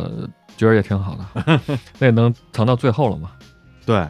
这样的话，你前面就一直给人一个特别这个杀手不太冷的那么一个特酷的印象，然后最后突然给你一下子说，哦，嗯对对，其实梦境那一层都是跟后来现实一层是基本上是相反的。嗯，嗯，而且那个角色我不知道你你是不是有明确的参考啊？萨布的《道信情缘嗯》就讲几个杀手的故事。那对，就是他的那个整个那个形象跟大山连演的那个老杀手特别像，倒那倒还真没有参考那个，真没有是吧？对，或者说整个人物那个状态，就是一上来给人感觉就是一个特别酷的一个冷面杀手，是来来完成一个任务，到最后就是各种乌龙频出，各种尴尬，但是这个人反而变得变得立体了，变得生动了，变变得比可较爱可爱了，了嗯对，变得可爱了，对，对，所以就是我在这里边儿，其实就是在很多的这种小的细节里边儿，感觉到了各种各样的乐趣，而且某种意义上，它又是一个呃，你可以说是心灵成长吧，嗯啊这样的一个作品，因为编剧那条线儿和找人杀自己这两个，我觉得它可能更多的还是偏喜剧效果一点儿。就是那个小情侣见家长那一段儿，那最后实际上，我觉得他最后给出的解决方案是一个特别对的东西，不可能一直用这种假的东西去是欺骗别人。最后咱们有钱有钱，没钱没钱呗。这个是当时我看到这儿，我至少我觉得我的体验挺舒服的。我觉得这个这个作者吧，冯导，那我觉得至少在这点上给了大家一个，在我看来，我认为是很正确的一个提示，以及就是这个男主角的设定，设定就是他是一丝不苟，特别严谨，然后如何如何，但是在这里边实际上包含了一种，因为他对于自己人生的过度规划，小到今天的每一个小时，大到说我要两年之后生小孩儿，你现在怀孕了，那怎么办啊？对，我计划全都乱了。对我的嗯计划全乱套了。然后在这过程之中，他去首先他完成一个自我突破，让自己能够顺应这种混乱，顺应这种意外，嗯顺应这种变化。我觉得这个本身实际上代表一个人他的一种内心的自我突破。是当然，你可以反过来讲，比如一个人特别的散漫，他最后变成了一个讲规矩的人。嗯，实际上我觉得都是提示我们人生的这种丰富性，对，你是可以去完成更多的自我探索的。所以就是在中间啊，有一段相当于是他决定说我要来解决问题，嗯，因为他这里边也用了一些类似于罗拉快跑那样的嗯设定嘛，就是死了之后又复活，再来一遍。对，在这过程之中，他决定不但要解决自己的问题啊，解决这个外星人劫持的问劫题持，的还要帮每一个房间的人都解决这个问题。对这时候就想起了我们都非常热爱的啊，英国的知名的啊 The Wall 乐队的那首最最最有名的歌曲啊，叫叫什么来着？苦与甜交响曲，Bitter Sweet Symphony。噔噔噔噔噔噔噔噔噔噔噔，然后这个时候就出现了很多的，其实有点像平行宇宙的画面，就是这个男主角在忙着一些工作的事儿，然后他女朋友抱着已经生出来的小孩儿，对，然后镜头就从这面墙直接穿过几个直接房间，对直接推进墙里，然后穿到别的房间，我一看我这不四叠半嘛嗯，就这个你不承认，我觉得就有点儿过分了。啊呃，但是四叠半肯定不是第一个还真不承认，真的吗当时还真没有参考四点啊、没嗯没没看问啊，对，因为当时要说起来，真的是舞台剧的时候，嗯有另外一个形式，在这一段的时候，它是几个房间的一个循环，哦，每组人是作为一个循环。嗯，但是当时我们想，这个东西如果在电影中呈现，就可能太舞台了，嗯。所以我们最后想了几个方案，最后定的是这个从房间穿过去，嗯最终穿到未来的他想象中他自己那那个生活已经生了孩子，然后墙上的时钟在不停的转，他是一个特别混乱的一个状态，嗯。嗯，所以他觉着不能这样了。对。实际上就是我因为我前段时间我正好我听那个戴锦华老师嗯讲那个、就是他有一个电影五十二讲多少多少讲，讲穆赫兰道。嗯，对，穆赫兰道，因为他是等于说把同一个故事讲了两遍嘛，对上下半场。那到底是哪个半场是真的，哪个半场是假的呢？它里边有一个镜头提示，就是一上来是一个这个女孩边睡觉，嗯，然后一个镜头就一路推过去，一直推到离她非常近的地方对，然后镜头直接推进了被子里边，就可以被认为它就是一个暗示，就是它是直接直接推进了梦境，所以上半场是梦，下半场是真的。是我看到那个镜头的时候，我说，哎，我说，哎呦，哎呦，哎，进去了，进去 了。对我，因为我因为我今天录录音之前又看了一遍，我嗯这一遍，这一遍，因为就是没有上一遍那种有点忐忑的心情嗯了啊。反正电影我也看过，我也知道什么，反正就看得特别的愉快。比较放松了。对，北方我嗯看出了好多这种有点费力不讨好的这种特别，要不你说那词儿叫什么呢？特别什么的招儿，特别欠，特别对对对，一些特别欠的嗯招儿。这玩意儿谁看得懂？哥，除了我还有谁看得懂啊？你你拍这神玩意儿经病啊你拍这玩意儿干嘛呀？但是我看懂了，我就特别爽。不过你也是啊，一个三分多的电影，你居然看了两遍， 我应该说什么好？对，然后就是最后他最后的那个戏，因为他开头有一个首尾呼应嘛，一开头就说我如何如何如何啊，我反正就是我特能个儿，我啥都行，但是我没学我没有学会游泳。电影最后一个镜头就是他要因为着大火嘛，嗯他要逃生嘛，嗯但是他也不会游泳，底下是个游泳池啊，然后呢怎么办呢？就跳吧。嗯，而今天我还专门花时间看了好几个骂你的这个 骂你的影评的节目、嗯，啊，就是有人呃节目还是就是 UP 主嘛，B 站 UP 主嘛，就是、嗯就是那个让我们来骂一骂今年的年度烂片儿，日不落酒店，就 我都有没人。看过。对，有人专门就是把这个拿出来，就意思就是说你这东西就太硬凹了，嗯，对，就为了让他最后有这么一个跳出来的戏，然后前面故意铺了一个说我没有学会游泳，啊，对，就这个东西在我看来，我觉得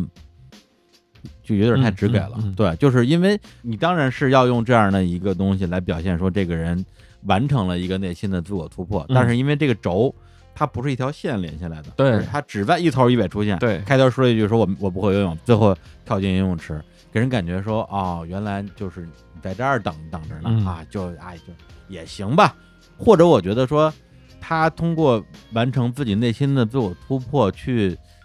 改变了自己的这种生活状态，在前面其实有很多的更具体的、更落地的一些东西。这个东西我觉得分量已经够了，没有必要再用这么一个很形式化的东西，我跳出去这种感觉。反正就是我，我是觉得这个东西有点花生族，就是这是我我的感觉啊。完全明白。嗯但是我也跟你坦白吧，啊当时设计这个时候就是想最后一个镜头是让他跳出去，哦，所以确实存在这个问题。我为了完成这个镜头，肯定是嗯做了一个就非常肤浅的这么一个设置。对这东西我觉得浅了。嗯但是呢，在这个镜头之前有一个另外一个镜头，我甚至觉得他给了我一个极大的过度解读的空间，就是他当时着大火，他把所有人都救出去了，然后他说我有事儿，然后就冲进火海，冲进火海干嘛呢？墙上有幅画歪了，嗯，他就去把那个画给它扶正了。就这个东西，我看到的时候，其实我会很有感觉。那也是我个人最对吧喜欢的一个点，就是我来讲讲我的理解，你你看我理解对不对啊？嗯好，因为前面你会觉得这个东西特别顺，就是哥们儿嗯从一个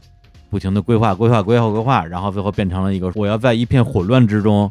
而且是他在解决这些混乱的过程之中又出现了新的问题嗯，等于说他从一个非常不擅长或者说认为自己非常不擅长应对这种混乱的一个人，变成了一个完全能够随机应变，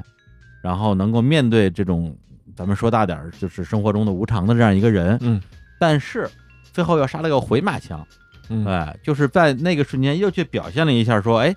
他不是已经改变了吗？他为什么要回去去扶一下这个画儿啊？对他到底放没放下？对，这个人到底改没改变？他放没放下？这个点恰恰是我觉得特别对的一个点，因为没有人有必要，或者说有义务，或者说你必须要通过完全杀死过去的自己，来成为一个全新的自己。嗯当然，对，就是你过去的那种很谨慎的，然后很强迫症的那些东西，它也是你，就是一个重生之后的自己，并不是说我要跟过去的自己反着来，而是你变得更大了。对你就能包得下过去那样一个一板一眼的自己，也能够应对这种无比混乱的、完全不可测的这种人生。所以这个细节让我对这个整个这个作品，它这个所谓利益的这个评价一下高了一大截。我我现在哭还 还能显得我很真诚吗？哎呀，真的很感动，啊就你能看到这个点。嗯因为拿一句当下比较流行的话来说，就是时间不是一条线，嗯时间它其实不是一元的。过去的自己其实也可能就是未来的自己，嗯。就是刚刚你说的那个嘛。没有人能够完全把过去自己杀死，然后再去那个掩埋。就嗯那个东西可能在某一时刻的未来还会体现出来。对，所以他也不可能，就是咱从最简单来说，也没有一个人能够完全完全做到彻底的改变。对，而且也不应该，因为他之前也不是一个什么十恶不赦的那么一个犯罪分子，我只是这个人可能有点死板，是，你不能说我死板这东西就错了啊，就是我是个坏人，不是这么回事儿啊。嗯对对吧既？然聊到这儿了，其实这个故事最核心的那个核儿，我是借用的村上春树老师啊，的一个短篇小说，哪个呀？叫《在席面包店哦，》，时间很长了，而且那篇也不是特别的著我名。那篇我特别熟，嗯因为他收在当时那个漓江出版社出的那个短篇集，就是黄色封面的那个《巷子失踪》。啊，向失踪，对，他讲就是一个东京的青年，嗯新婚了，二十八九岁、三十岁，然后那个女方也很好，很漂亮，家境都不错，嗯有一个公寓，工作也稳定，就是非常好。他的那个人生在外人看来就非常好，嗯但是他新婚之后突然就开始焦虑，晚上就睡不着觉，就饿。当然，那个饿，咱们知道村上春树那个东西是一个象征嘛，对，象征性的。对他就是饿。然后他媳妇儿给他做煎蛋啊，两个人喝啤酒啊，然后吃面包啊都不行，嗯然后就开始聊，说那你这个饿肯定不是你肚子饿，肯定是有问题。嗯然后说那就聊聊吧，说怎么聊啊？说你就从你的那个小时候就开始倒，嗯然后啪就倒倒倒，倒到他上大学。他上大学的时候，那个主人公啊，上大学的时候是日本经济比较困难的那段时期，就说他那会儿上大学也买不起吃的，嗯跟他一个好朋友两个人就学校周围有一个面包店，是一个老头开的，嗯那面包店就每天就放那个 Beatles， 哦然后他们俩人就闻着那个面包香味儿，就特别馋，就说：“嗯哎呀，这面包太好吃了，但是又没钱买，我怎么办呀？”结果有一天实在忍不了了，说：“咱俩就是一人书包里揣一个砖头，嗯咱把那面包抢了吧，咱去抢那个面包去。嗯嗯”结果两个人都说：“行，去。”结果去完之后，老头儿特别和善，然后他们两个人就说：“说那也不管了，我就要抢。”就刚要下手的时候，店里的那个音箱又放出 Beatles 的歌了，嗯两个人一下就又被那个歌声所打动了。然后这时候那个老头过来说：“说你们两个人是不是没钱买？嗯说没关系，你们就看哪个想吃就拿吧。啊”结果反而他就愧疚了，嗯两个人就啪就跑出去了，就再也没去过那个面包店。嗯就讲到这儿，回到现实，这个他老婆说：“行，那我知道你这个饿的问题出在哪儿了。啊然后结果后面就非常 离奇啊！啊第二天也不是第三天，他下班回来，突然他老婆不知道从哪儿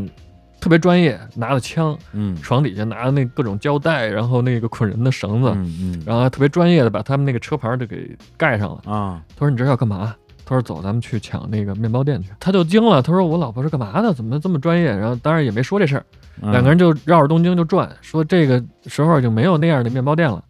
夜里嘛，然后转了一圈，说只有二十四小时的麦当劳，嗯说咱们把麦当劳抢了吧，差不多也都是卖面包的。啊对对对对，进去之后，然后后就来抢了麦当劳，抢麦当劳，麦当劳有流浪汉，有在那儿那个过夜的情侣啊，嗯然后有那个加班的人什么的，然后那个店员什么的也都很配合，嗯抢了好几十个汉堡，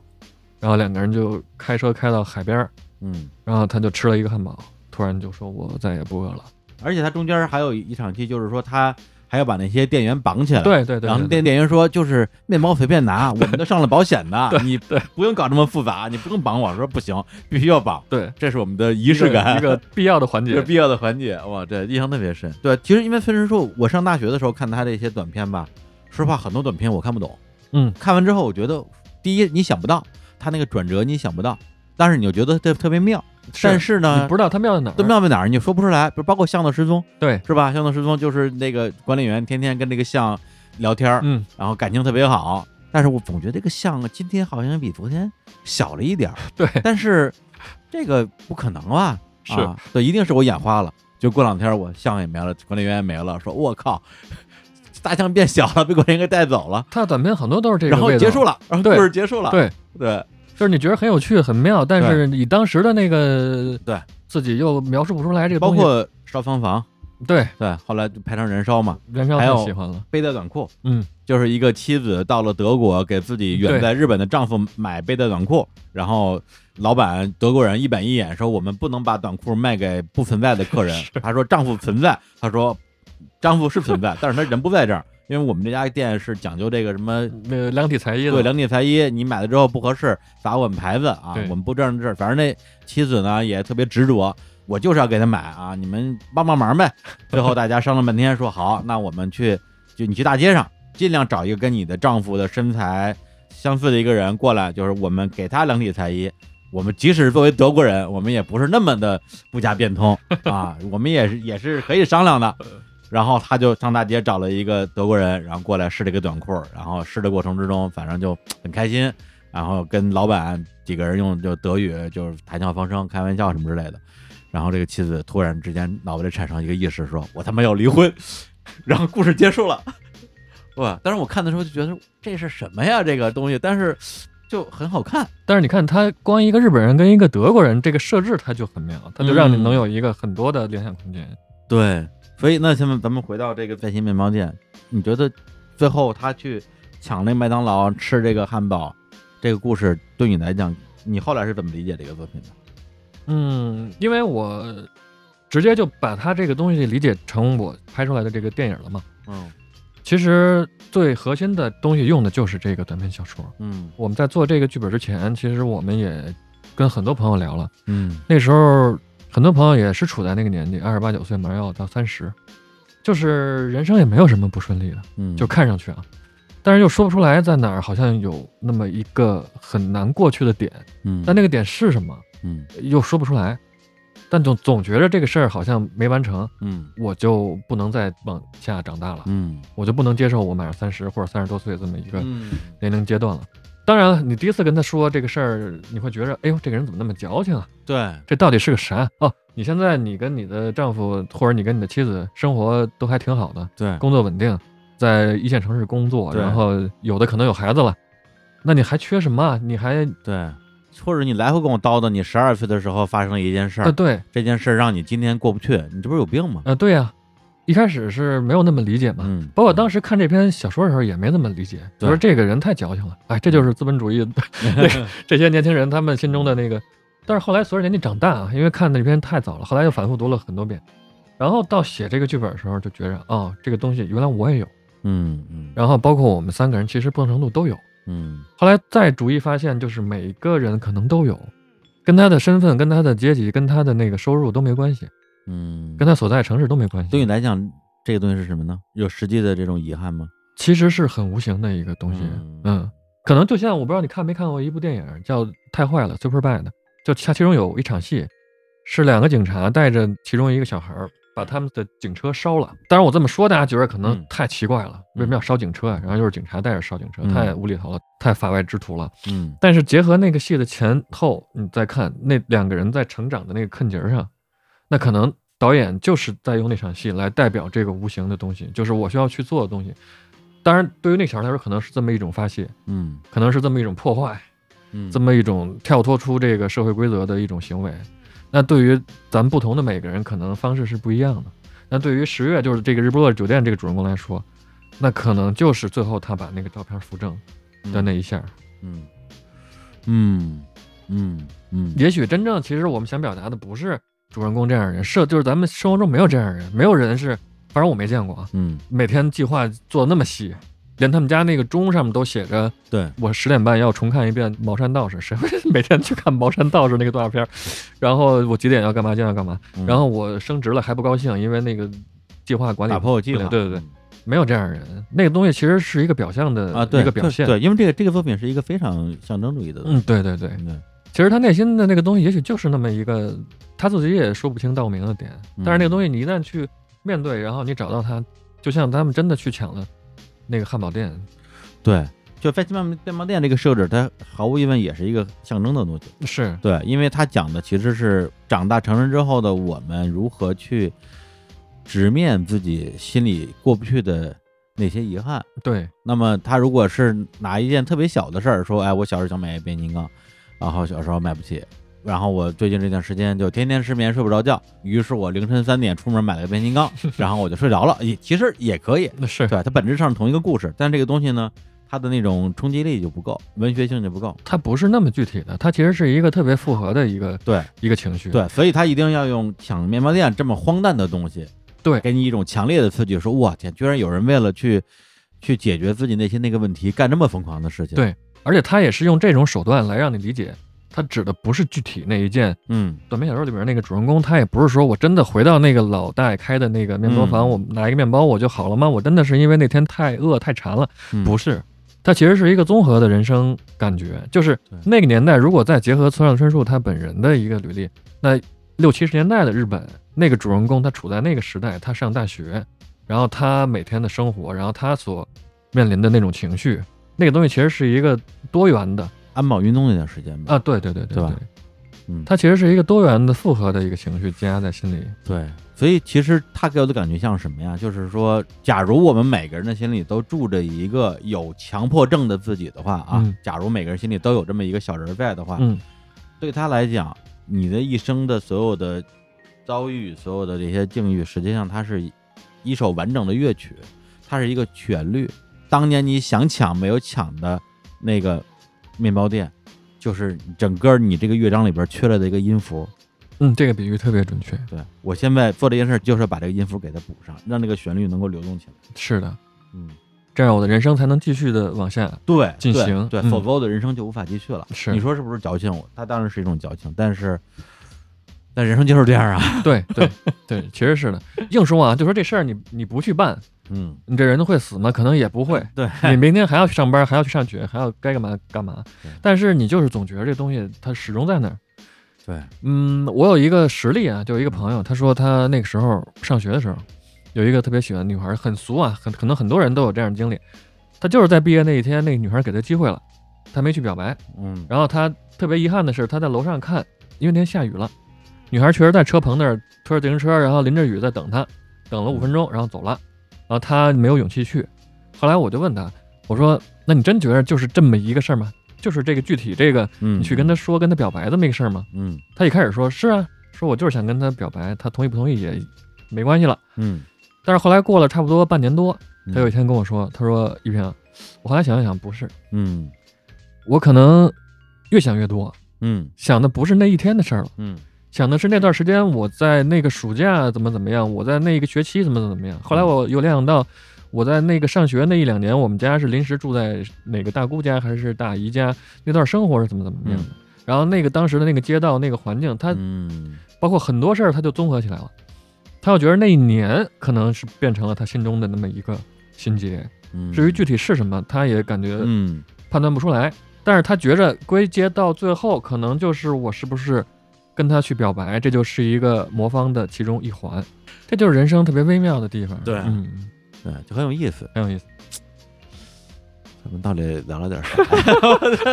是，这到底是个啥啊？但是但是咱们聊到这儿，你不得不承认，我是不是知音？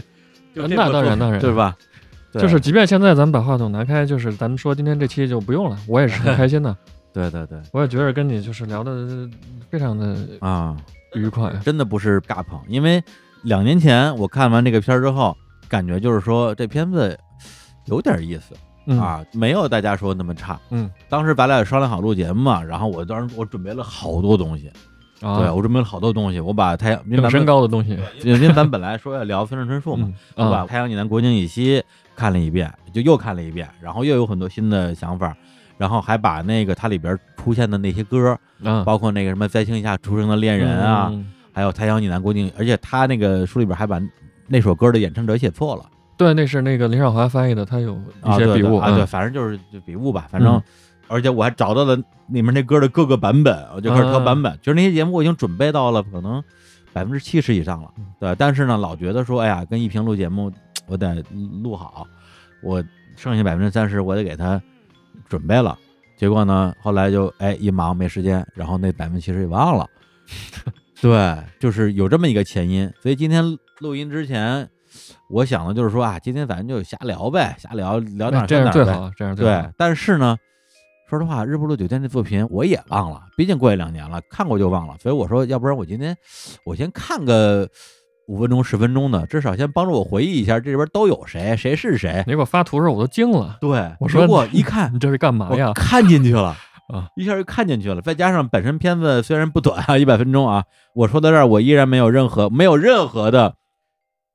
建议大家去看的意思啊，就是大家自己判断啊。对，但是因为确实不短，但是因为我加了一点五倍速之后，它就变短了，就就很很快，一个小时多一点就看完了。对，看到最后就看出了快感，就觉得哇，这很有意思啊！我操，哎，你这么说我都不好意思了。哎，没没没没没没，但是说句更不要脸的话啊，我也是一直就没自己看过，我觉得自己看太奇怪了。啊，真的吗？结果突然有一天，我说看一眼吧啊，结果我也看进去了。 我说哎，我说句客观的啊，我说这还是挺好 看的嘛。我说即便这么多人骂我，我说我我自己觉得还是挺好看的吧。嗯，今天我觉得啊，第一是别人邀请一平来录这个节目，而且我们没有去回避，或者是用一种比较所谓巧妙的方式。嗯，比如我们今天重点聊了村上春树，然后最后花五分钟跟大家道个歉什么之类的。对，我是觉得，因为我们说的所有的东西都是真实的对对啊对，就是比如说刚才一平说的，为什么会有沈腾，然后嗯为什么有制制片儿什么设定，制片儿的想法从哪儿来的，然后最后在宣发上为什么会出现欺诈这样的一个最终的一个结果，以及这个作品到底是不是一个烂片儿。对，我觉得我们表达的都是自己真实的想法。那比如说，咱们因为关于中间的这些宣发的一些东西，咱们已经聊过了啊。嗯咱们就说聊作品这个事儿，我觉得首先它是一个纯个人化的东西。哎嗯是比较个人化的东西，它不是一个类型对片，它也不是一个对，就是咱不说这个作品，咱就说所有的作品，所有的口碑佳作啊，嗯比如说《长安三万里》也好，嗯或者刚才提到的什么《狂飙》嗯漫长的季节也好，不是说大部分人都喜欢，我不喜欢我就不对，我就错了，我有毛病，那那绝对是吧？不肯定不 是，但是也不是说你们都不喜欢，只有我喜欢。那我可能是有境外势力在支持 我，是吧？是吧？因为现在大家对 于这个审美差异这么一个萝卜青菜的事儿，比如说青红炒鸡蛋，你爱吃甜口，我爱吃咸口，就这件事儿上，我觉得到现在可能还没到那个份儿上，还没觉得说我靠，吃不吃香菜？对，你不吃香菜，你不吃香菜，你你道德败坏，对吧？就还没到这个份儿上。但是嗯对于对于文艺作品的审美差异，已经有点这个倾向了。嗯对，就是你的倾向跟我不一样，你有问题啊！你的倾向跟大部分人不一样，你有问题。那绝对啊没有，绝对我说的就是现在的整个社交媒体的一个舆论的一个一有这个么一个倾一向个走势，对，这个走势挺夸张的，而且我自己觉得不是特别健康。嗯是，甚至挺招人烦的，有的对时啊，候就比如说我们说到这份儿上了，某位热心听友听了之后觉得说，哎呦，这导演听上去好像还行啊，有点水，起码读过几本书吧，起码看过《村上春树》吧， 嗯起码认字儿，对吧？起码认字儿吧，啊要不然这作品我看看啊，我看看，万一真像李叔说的那么好呢？万一我就是那个万里挑一的 丢弃不来这儿的，喜欢这种非常奇怪的风格的人呢？结果一看说什么玩意儿，狗屎！你们是骗子啊，不是骗不骗这事儿另说啊，我觉得没问题啊。没问题，但是对没啊，问题就啊，是你觉得这片子是狗屎，既不代表导演是狗屎，也不代表别的喜欢那个片儿的人是狗 屎啊，啊也不代表表你是狗屎，只是代表你觉得它是狗屎。对。对，它只是一个感受，是一个个人观感嘛。其实我觉得看文艺作品、书啊、唱片、电影啊，都是嗯其实是挺个人的一个事儿，就是你喜欢不喜欢，其实都很个人，没必要被别人影响太多啊。对，嗯比如年轻二十出头的时候，我觉得肯定也有过比较。比较拿这种审美说事儿的那个阶段，说嗯我你居然喜欢这种电影，咱对俩咱俩做不了朋友了。当 然，当然现在我也会这么觉得嗯嗯啊嗯，现在嗯我也会这么觉得，就是如果你是喜欢看什么什么什么什么电影的人，那咱们可能关系走不了特别深，嗯嗯因为大家审美太太不一样了。我觉得是这个没问题，但问题在于说，就是我也没想跟大家交朋友啊。这歌我听了我特喜欢，这电影我看了我特别喜欢。然后你如果你不喜欢，你不喜欢就不喜欢呗，那当然，对啊。然后你非要跳出来说你喜欢这电影，你你有 病，那我觉得大可不必，大可那不没必必要，确实大是可没不必必要。对，因为我不觉得，我不觉得你有病，因为大家都是普通人。对，你不喜欢也正常，喜欢也正常。对啊，嗯，对。最后这几句话，我觉得可能是整个这段时间吧，我稍微有那么一点儿不吐不快的东西，因为最近发现这样的留言评论越来越多，而且大家也没人给你讲道理，反正就是你跟我想法不一样，我就得骂你，嗯特别是在一些无关紧要的小事情上， 大家观点不一样很正常，太正常了。对，不要着急上火，也不要上纲上线儿，就是吧同卵的双胞胎，他也有很多想嗯法和生活习惯是大相径庭的。对啊，其实当年你跟我说要来录这个节目的时候，嗯我当时特别高兴啊，因为啊本真身的我是日坛公园的粉丝嘛。啊啊但是我也挺有压力的，因为我觉得别给你们抹黑呀、啊啊啊，对，请了一个污点导演过来。对， 请了一个污点导演过来之后，然后给我评论全都是过来然后骂的。对，而且还试图洗白啊，那是这个，我说当时我真的挺有压力的。我说这这怪不合适。嗯，但是现在，尤其是那天你说咱们这次有时间就一块儿聊聊，我觉得也挺放松的，嗯，尤其是还不用准备，就嗯畅所欲言。对对，就挺好的。反正我最近这段时间，我做节目有一个比较重要的一个前提，就是我不要你喜欢，我要我喜欢。 因为做节目时间长了，或者或者大家听节目时间长了，可能会对于这个内容的生产者啊，我指的嗯就是我们，大家会有这种点菜的这种倾向，就是说我要听什么，嗯明白啊你要听什么可以，就是如果我能够我能够满足大家，我当然愿意录大家喜欢的。嗯但是呢，现在越来越多的声音说我不要听什么，你录这东西我不喜欢，我希望这样的内容以后不要再让我听到。我是觉得大家这个手伸的可能有点长了，对，就是这是我的节目，我愿意请谁就请谁他不想听，他可以不听嘛。啊，对，不行，不不，现在现在不是，就是你我播放都我不行我对，我不想听你，你就不许 录，啊， 对 这个对，这有点匪夷所思。 啊是，所以我让我觉得有点儿嗯，那那些喜欢听这个的听友们，那别人是很不负责的呀。啊，对，所以这个也是一个，我觉得可能是这个时代性的一部分。我猜啊，我我嗯往最好处想啊，我觉得大家可能最近可能还是生活比较压抑，啊对，，就是这是最好处。生活比较压抑，然后比较累，然后可能呃生活也不太顺利，然后情绪需要一个出口。，嗯对情绪需要一个出口，然后会不自觉的进入到一种自我意识过剩的状态。就我认为啊，正常人的逻辑就是说，这个世界上这是一大千世界嗯啊，无奇不有。就像你一饭馆一个菜单上，比如说有有一百道菜，嗯，我不可能每个都喜欢，那我就点我喜欢吃的，吃完我就走了。对呀，对，但是现在的感觉呢，就是说我到一饭馆，第一件事儿把菜单上所有我不喜欢的菜全都给它划了，以后你们不许做，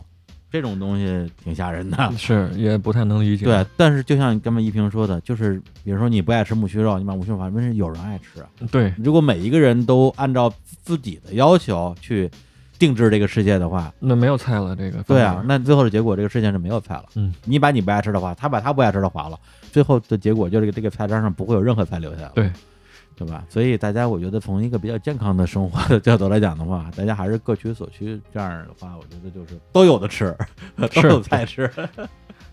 那我是今天是以一个那个污点导演的身份过 来以身说法。 以以对以对今日说法。 最后，我觉得我也不说什么推荐不推荐了啊，反正我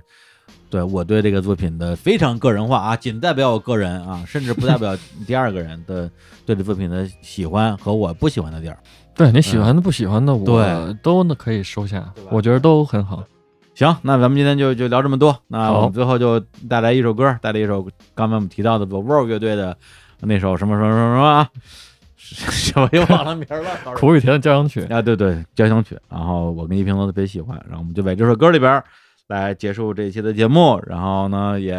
让我们共同期待，共同期待一平导演的新作啊。谢谢。，对，希望希望新作嗯能够嗯少挨点骂，少一点骂啊，票房长虹。谢谢谢谢，好嘞，啊，跟大家说再见，拜拜。拜拜。